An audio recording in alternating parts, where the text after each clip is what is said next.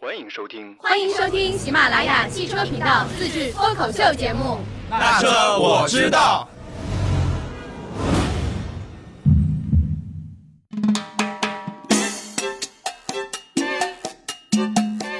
Hello，大家好，欢迎收听《那车我知道》，我是周老师 Hello，大家好，我是范范。啊。时值二零一九年的年底，马上要二零二零年了，嗯，在太这吓人了里，周老师和范范要祝我们的听众朋友新年快乐新！年快乐，嗯啊，身体健康，事业顺利，财源广进，恭喜发财出入平安。啊！好像关于新的一年的祝贺词有很多啊。，对，就是我跟范范呢，我们都算八零后，对吧？嗯但是我们嗯差的也蛮远的。对对对。我，想问问范范，就以你现在的这个情况，你觉得新年祝福里面哪个最重要？我觉得还是刚刚说的那个出入平安最重要，因为我们毕竟是汽车类的节目嘛，对吧？啊，补了一句，补了一句，出入平安对对是吧对对，不然这话题没法再接下去讲了。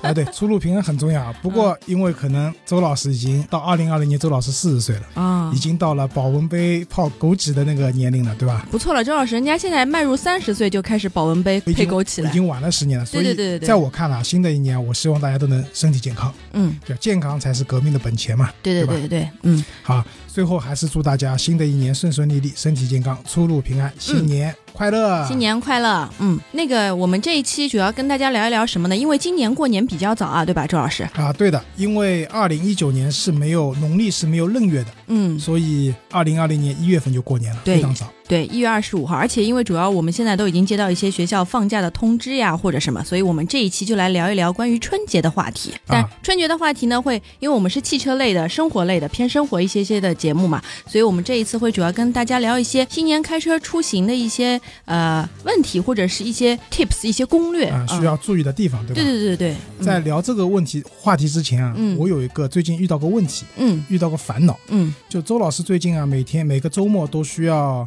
从奉贤到嗯松江嗯去办些事情。嗯然后呢，我走的那条高速啊，平时是不堵车的，啊，但这两个周末遇到个问题，嗯一到收费站就开始堵堵死，，为什么呢？各个收费站你有没有注意到都贴出了一个告示，嗯从明年开始嗯，或者从现在开始，没有人工收费了人工收费仅保留一条车道，啊，其他的都是 ETC 的自动通行的车道。嗯我不知道北京是不是这个情况。嗯那么问题来了，一方面呢，还是有很多车主没有装 ETC，嗯或者呢一些大卡车啊、货运车啊等等，他们也应该也是能装的，但他们都没有装 ETC。对。那么大家知道，当你从高速公路汇入到收费站的时候呢，它是其实是个瓶颈效应，对吧？收费站里面可能还蛮空的，嗯就 ETC 的道口基本上都是瞬秒过，嗯但是那些要人工收费的，因为人工收费少了嘛，嗯，就完全堵住了。对，这个瓶颈效应导致一个越来越过堵一个越来收越费堵 站，一个小的收费站，我可能要等十分钟甚至十五分钟才所排所队以过你去也没有办 ETC 是吗？啊。讲到 ETC 呢，又有故事啊，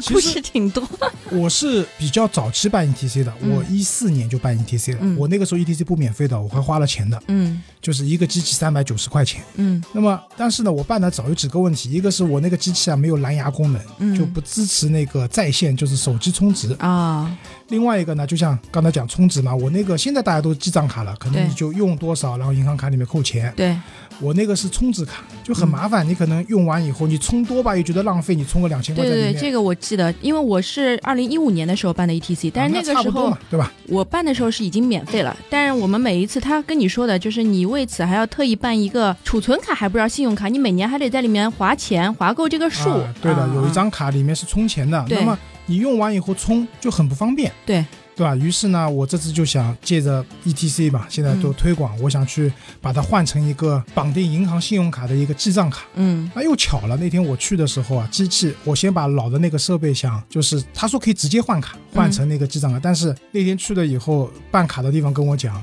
全中国的路政的那个网络坏掉了。坏了啊，办不了，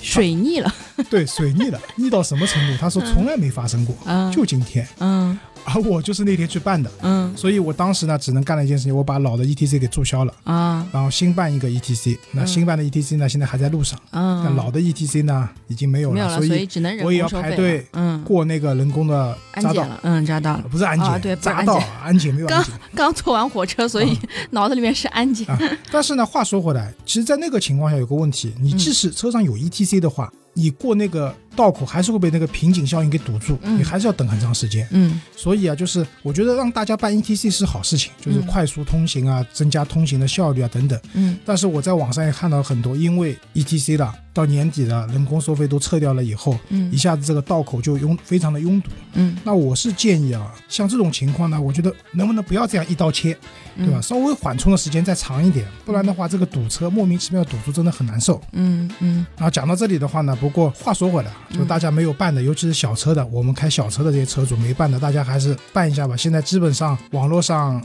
各个的对特别银行方啊便，各方面是叫扫个码都能办。嗯为什么？打个比方，你过年出行，对吧？过年大家知道都是免费的嘛，对吧？但是只是七座以下的车型免费，嗯那可能一些大车啊是不免费的。如果到时候它整个一个人工收费的匝道都取消了，只剩下一根或者两根的话，势必人工收费会非常的拥堵。对到时候你没有 ETC 的话，虽然你是免费通行，你过不了那个 ETC 的口，嗯你一定会被堵住的，对，而大且大增加你的一个通行的这样一个时间。而且因为我是八月份的时候刚刚做过一次，就是从上海开车到北京，呃，就是上海开车到北京，而且那段时间是什么呢？是因为我们家的车子正好换了。就是之前的那辆车是办过 ETC 的，就是二零一五年的时候我说办过 ETC 的，后来换车的时候它的 ETC 是跟车走的，就是你得重新再去申请办。然后那个时候我是我之前呢对办 ETC 这个时间概念没有很强，就我觉得可能我今天去申请了，哎，说不定明天就能办，或者下礼拜就能办。它其实可能还是有两周，就十五天的工作日的时间有一个办理，因为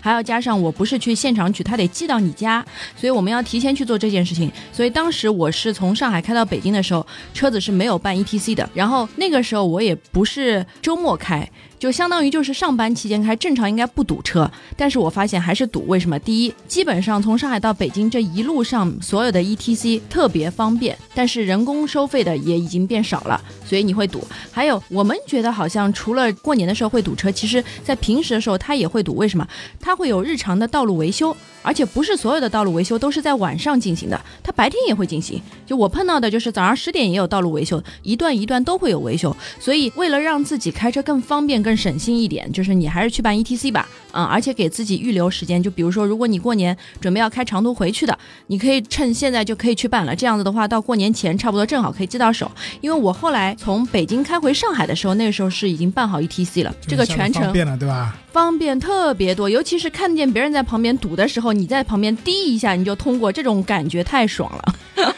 大家注意重点啊！范范说那么多，其实他重点是他八月份换车了。啊！对我换车了， 哎，上周我们不是刚聊过吗？就是新能源牌照，那个啊上海的那个、那个、啊对的一辆秦换了一辆宋嘛，嗯，啊，勤换送啊，对，啊，可以的。好，这里讲到过年嘛，过年出行的话，因为去年前几年过年我基本上都开车出去了，嗯也遇到了出去很多玩是坑吗，对吧？嗯嗯出去玩，对，不可能去上班嘛，嗯也遇到了一些坑。这里呢，跟大家分享一下过年出行。那第一个，我觉得错峰出行其实蛮重要的。嗯我前年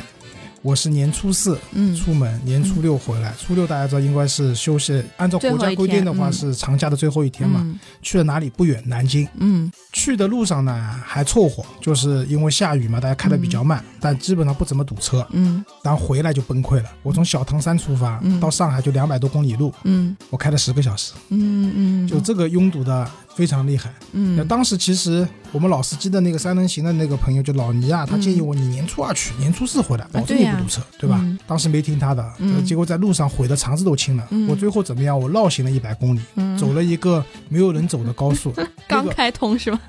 开通可能开通很久，但但可能那个高导速不航主流嘛，嗯嗯 没有，就是导航带我走的，就那边不堵车。嗯到了那个服务区真的惨啊，嗯，想吃碗泡面都没有，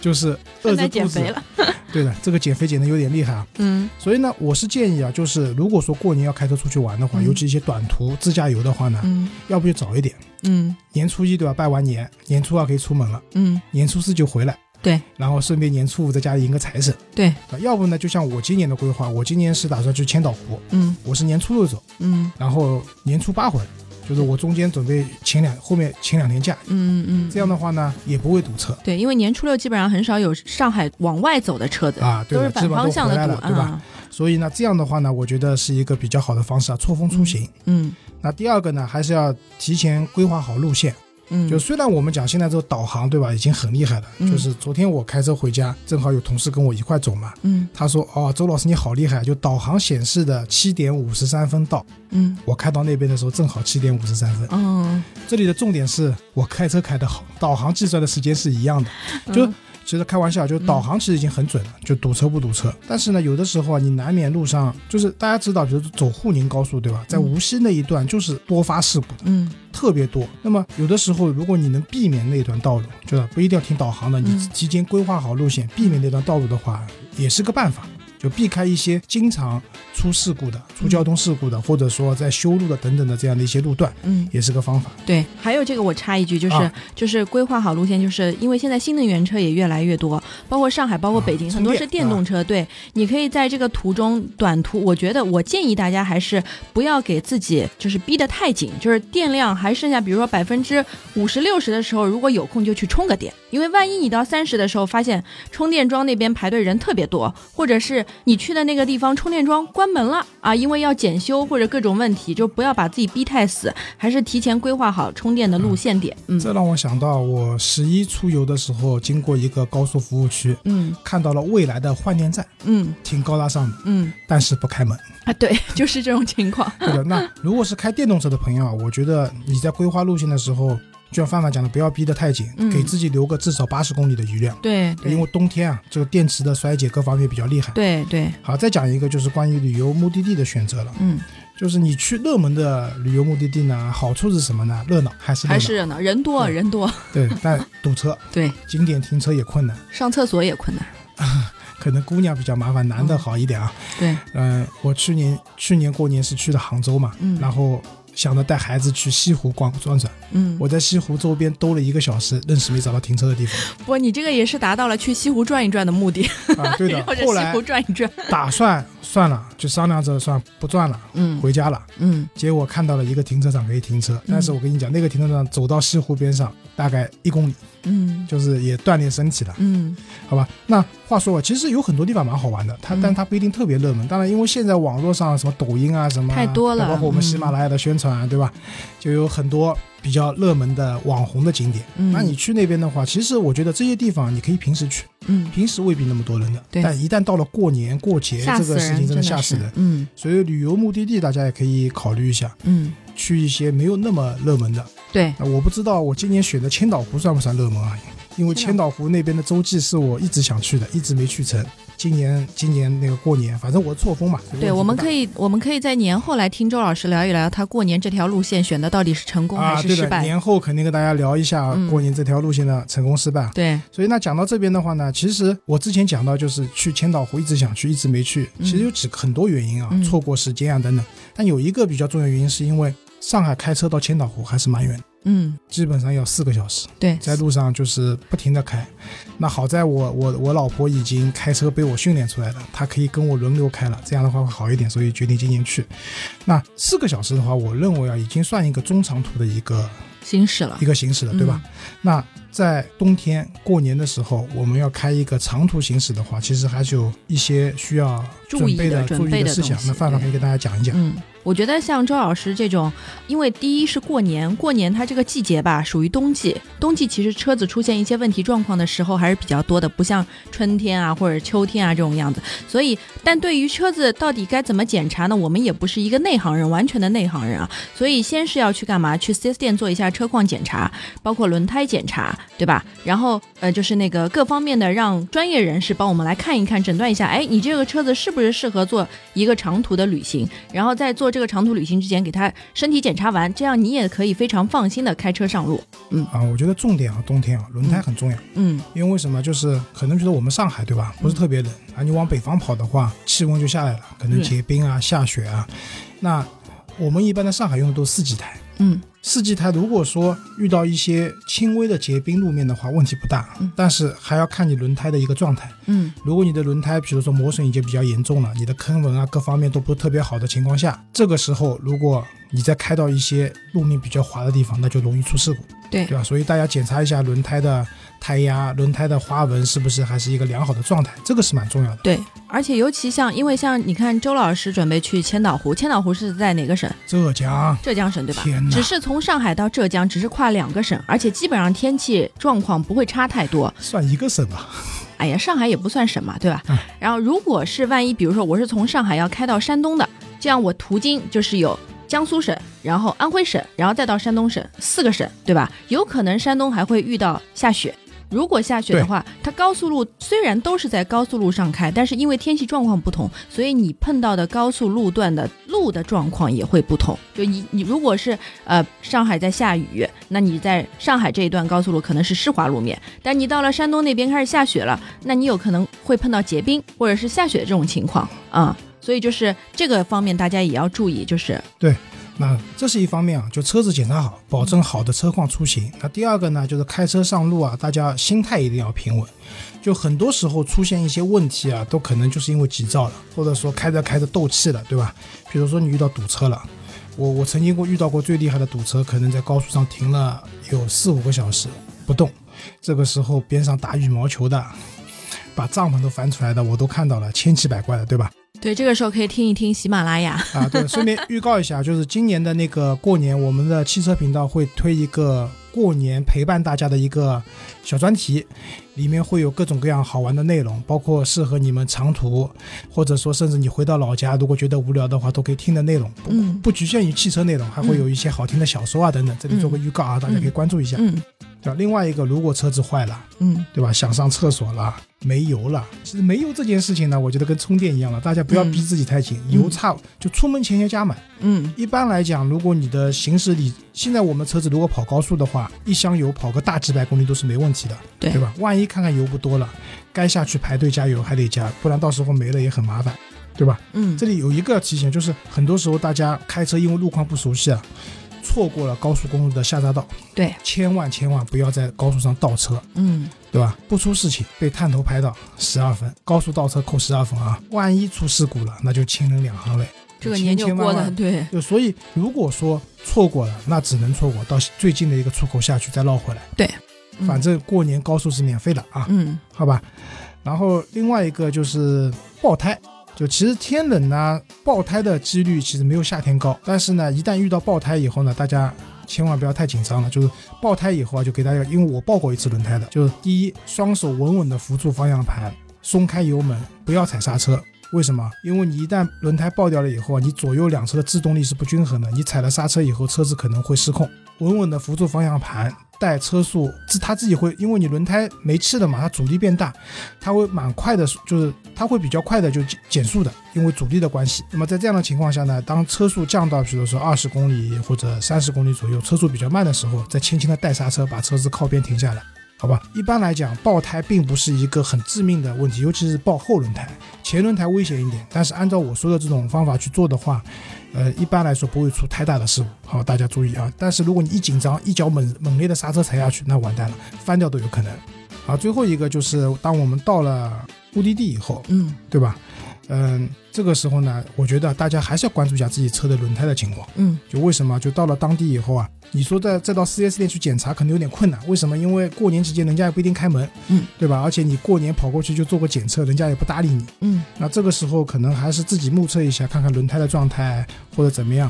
如果有胎压监测，那最好看看轮胎的胎压各方面是否正常，因为我们知道汽车跟地面唯一接触的就是四条轮胎，嗯轮胎状态好，轮胎不出问题，相对来说车子出问题的概率就会变小，好对吧？这个对是给大家的一些相应的一些对建议吧。这是关于长途行驶的一些建议，还有就是平时如果哎有些人他家就在本地，我开我过年开车，我也不去远的地方，我就在啊市区里面开一开、逛一逛。那这样子的话，有些什么样子的建议呢？这样的话，我觉得也没什么建议啊，把车洗干净吧，不要影响市容。没有，我觉得还有一个就是一定要呃那个遵守交规，因为最近这两天我是听到上海的这边的朋友就是呃关于交规被扣分的特别多，还有大家那个交警还有上海交警有专门的 APP，对，也有上的海对上吧？海交警 APP，反正就是你们这些绑定过账号的 APP 账号，没事儿就去多刷一刷，看一看自己是有没有在不知情的情况下被扣分了。因为，嗯，过年后或者是过年期间这一段时间，上海的路况肯定会比之前会好很多。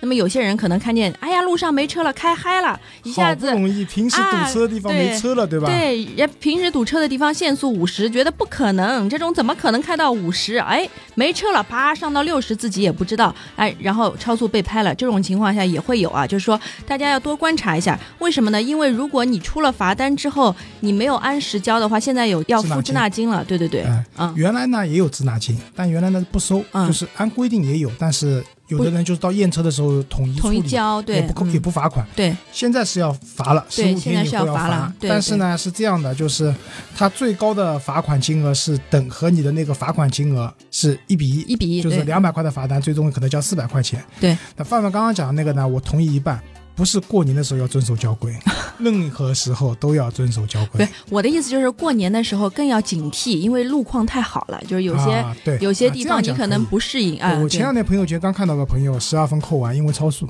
这里超了多少呀？对吧？嗯？嗯，对。吧但有些你比如说限限速三十，什么前面有学校，你把它开到六十，你不就超了吗？其实你你觉得你还没怎么超，结对果吧？超了百分之一百，对吧？嗯好，那这是关于开车啊，但我们再讲讲停车的问题。嗯停车也是门学问，嗯为什么有很多朋友可能过年出去玩坐飞机，对吧？或者对回老家坐飞机坐火车，啊不不他不开车，车回去，对对吧？嗯那你的车可能会有一蛮长一段时间是停在那边不动的，对，因为我之前有碰到过我一个同事过年回家没开车，等到他过完年回来，其实也就十天时间，车子没电了。然后第二天早上他有一个急事，准备开车走的，就发现什么都开不了。嗯，啊，那它那个电瓶估计寿命也是差不多 了。那停车的话，我觉得啊第一个比较重要的点就是停一个安全的位置。嗯，虽然我们现在上海、北京啊都不能放鞭炮了，嗯，啊，这个有好有不好，就是关于我觉得那种很大的鞭炮或者烟火呢，确实污染空气也浪费钱。但是呢，像一些小型的手持的一些我们以前叫安全烟火，就在手上挥的这种烟火棒，现在也没有了。嗯，那买我不就觉到得我们的小孩蛮可怜的。我们小时候玩的东西很多。周老师小时候有一次放烟火，结果一只蝴蝶追着我飞，把我衣服烧了一个洞。他们说蝴蝶追着我，我要走桃花运了。我那时候念小学，哪来的桃花运？然后后来到现在一直都没走过，是吗？嗯、大概吧，好吧。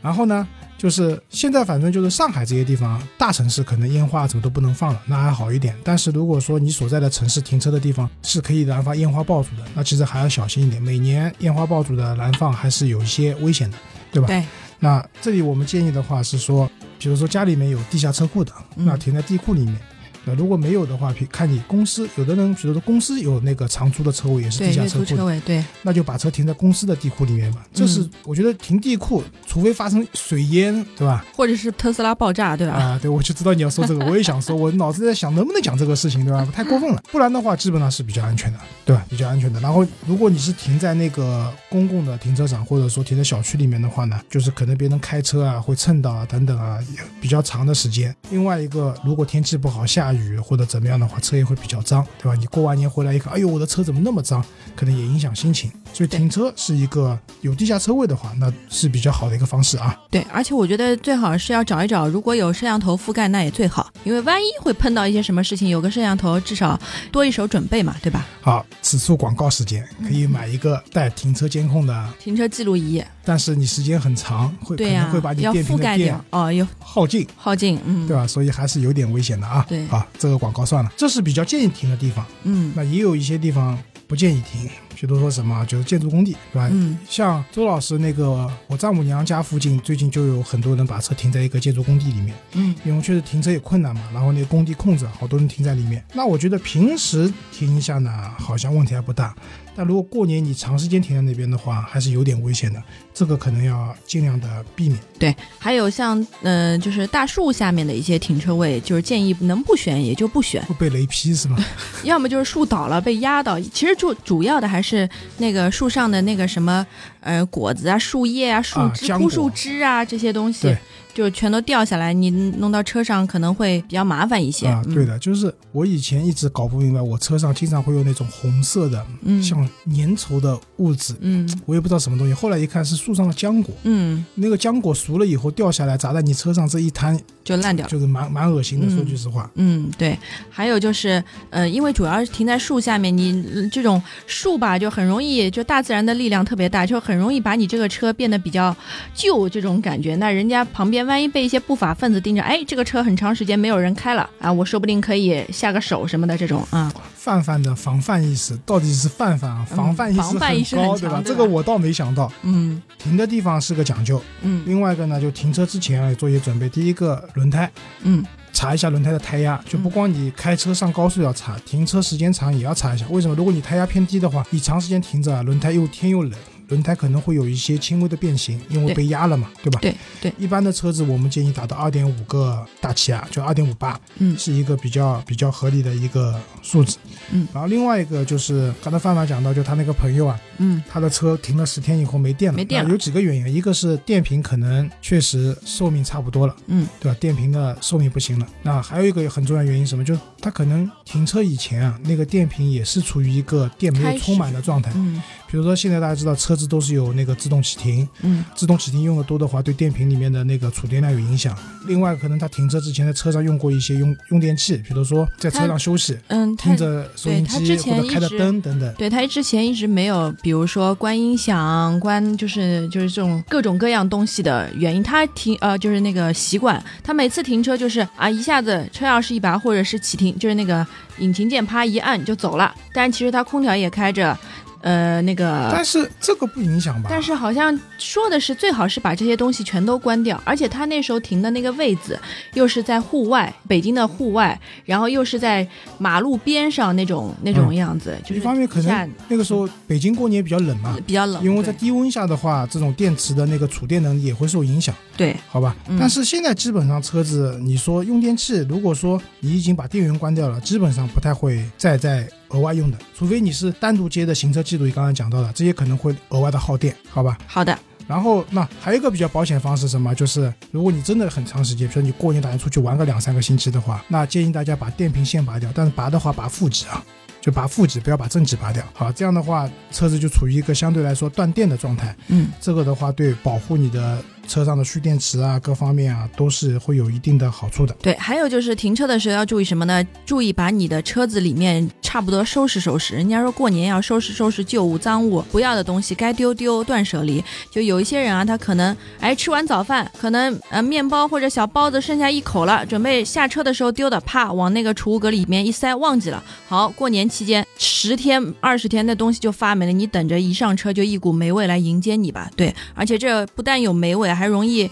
引发各种滋生各种各样的细菌啊，反正就挺恶心的。范范讲到这个啊，我还想到一个，就是现在很多人喜欢车上放香水，嗯其实不健康。周老师不建议大家放香水，可能用一些香氛会好一点，对吧，或者就是一些车子它原装是有那个香氛系统的，这个好一点。嗯，就是放那个香水，第一味道很浓，对我不得不说我们那个吴颖聪，我一上他的车，哎呦，这个味道真的是不谈了，他那个香水还很贵，嗯，对吧？就是对，就因为类似这样东西，包括什么化妆品啊、打火机啊，大家都从车上去拿掉吧，对因易为燃不易知道爆你放在那边以后，可能会虽然说冬天不像夏天那么易燃易爆，嗯，第一个你在里面挥发这味道其实也不健康，第二个万一呢，对吧？爆了，万一对，万对一万一呢？嘛，不怕一万就怕万一。嗯然后最后就是讲一下，就停车，如果时间长的话，大家有个好的习惯，就是停第一找平的路面，啊，不要让车子在一个斜坡上面停着，时间长了对刹车系统啊、手刹都有影响。另外一个，我们一直讲停车停得好，就什么车正轮直，对吧？车是正的，轮轮胎也是直的，就是不要轮胎嘛是斜过来的，也不回正等等，对吧？这个时间长了以后，对你转向机啊各方面啊都会有一定的伤害。对，还有就是，如果方便的话，可以留一个联系方式在自己的车窗前啊，这样万一碰到一些什么事情，别人也容易好找到你，保安也好打电话通知你。嗯哎，但我这个有反对意见，嗯，我觉得如果长时间停车的话，你确保这个位置不影响别人的情况下，还是不留是不吗留？。对，因为现在很多人通过这个车上的留的这些联，他因为知道你的车牌号，嗯知道你车的颜色、型号等等，嗯，还有你的手机号码，很有可能有点危险。我觉得，哦，那周老师其实防范意识也挺强的， 可能我们在北哦京留惯了，在上海可能不太流行这一个。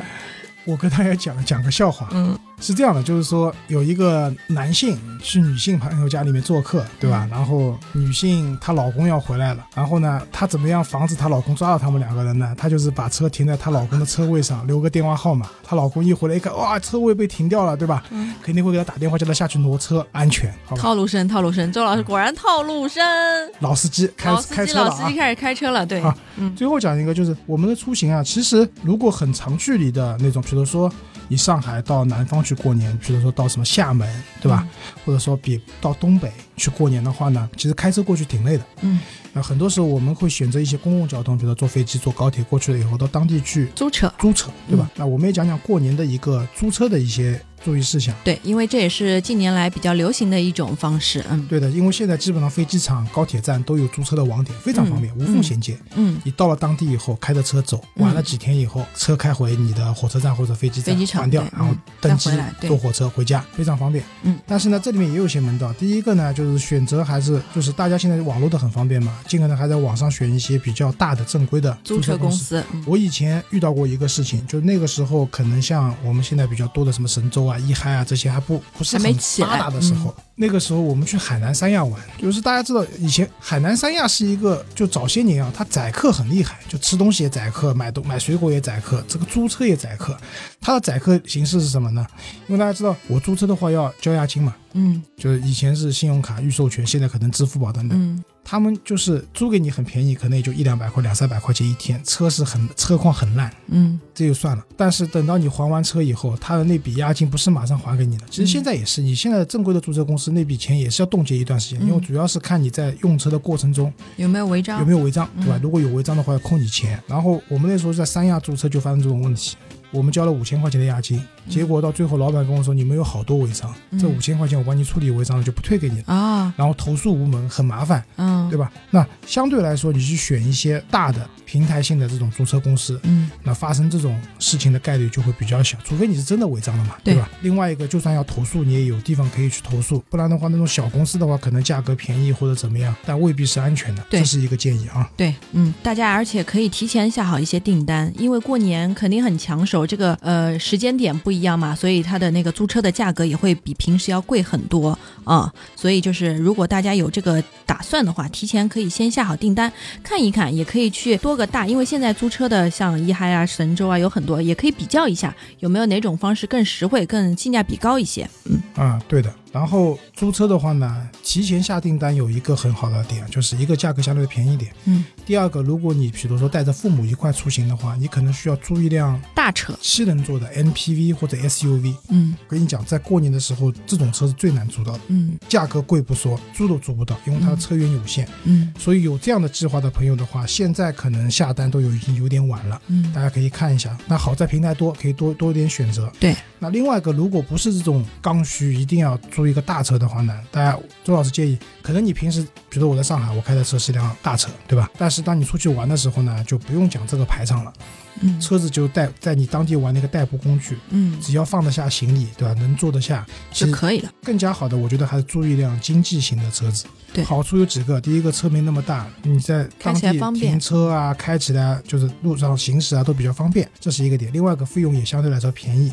万一发生一些剐蹭啊什么的，它的产生的这种经济的损失也会比较小。如果你租个豪车的话，对吧？出去玩的话，相对来说费用也高，嗯而且过年本来就贵，有可能你租辆车，一个星期的租金都赶上你一个月工资了，对那就没意义了，对吧？对对，还有就是租车的时候，大家也要注意，就是验车这个环节啊，因为验车这个环节也往往是租车里面比较重要的一个环节啊。就是很多人他可能只是跟着工作人员啊绕着车子转一圈，工作人员说你自己看一下看一下，好了你看好了就结束了。但是事后万一碰到一些事情就说不清楚，大家也可以动一动手机，因为现在手机很方便嘛，拍一下照或者是录一下像，就是以后万一出现一些纠纷的时候，可以有的有更多的凭证。啊，范马讲的对，就租车的时候，工作人员带你验车的时候啊，我建议大家开一个摄像模式，也不要拍照了，就摄像，嗯里里外外全部通过摄像把它拍下来。嗯，好处是什么？万一之后这个车回去以后有一些伤痕啊等等啊，就说得清楚。对，对吧？当然了，其实租车你的车子有一些小的剐蹭，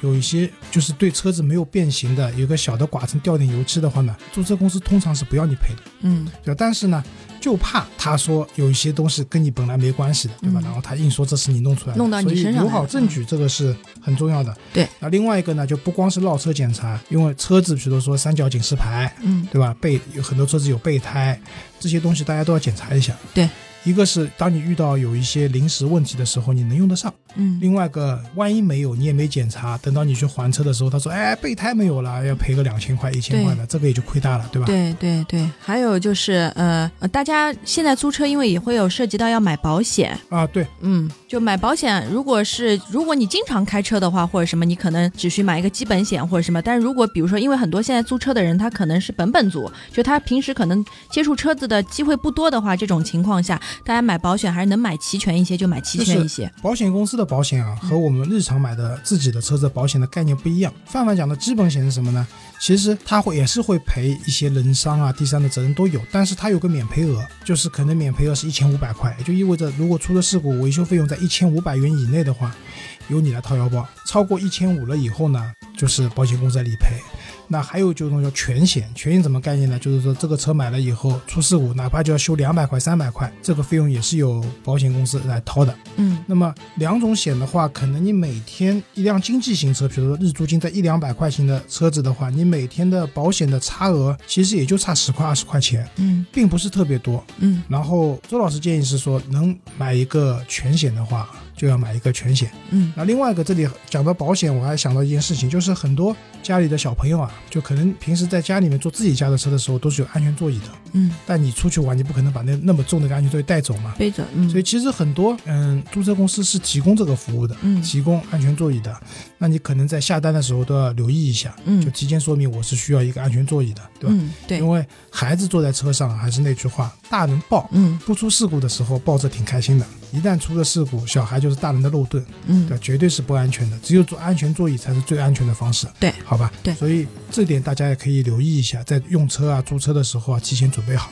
对，然后最后一个就是，嗯，大家把车拿到手之后，开车出发之前一定要先功能提前适应一下车子的功能，包括开灯啊、开关大灯啊、雾灯啊这些东西在哪些地方啊，包括油门的一些脚感啊、方向盘啊这一些我啊跟。你讲个笑话，嗯又要讲个故事了。嗯、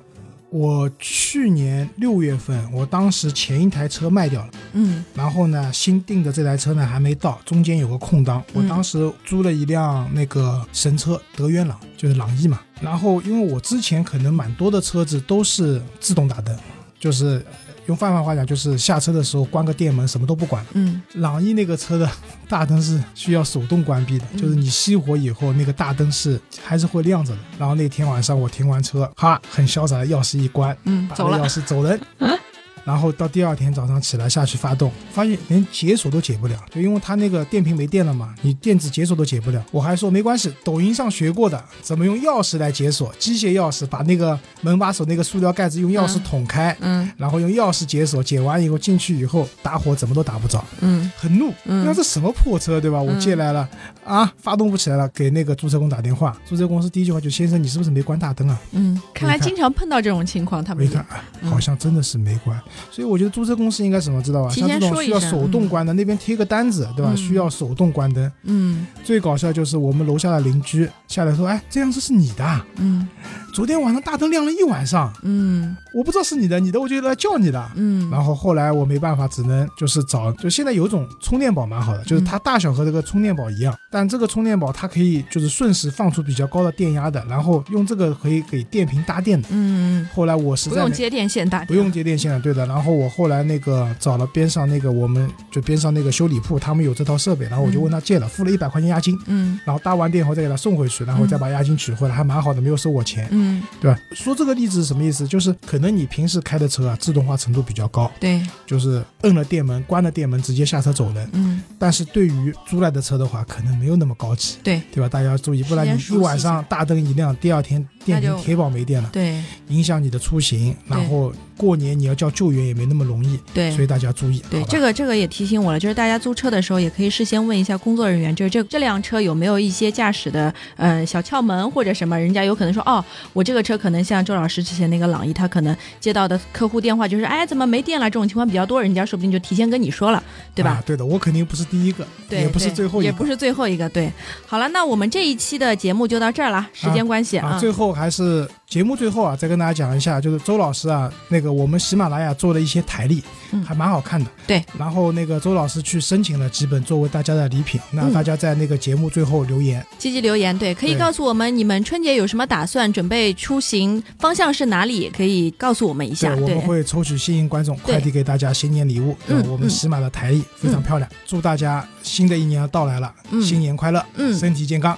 出出入入平安，出入平安，嗯好，谢谢大家，嗯，拜拜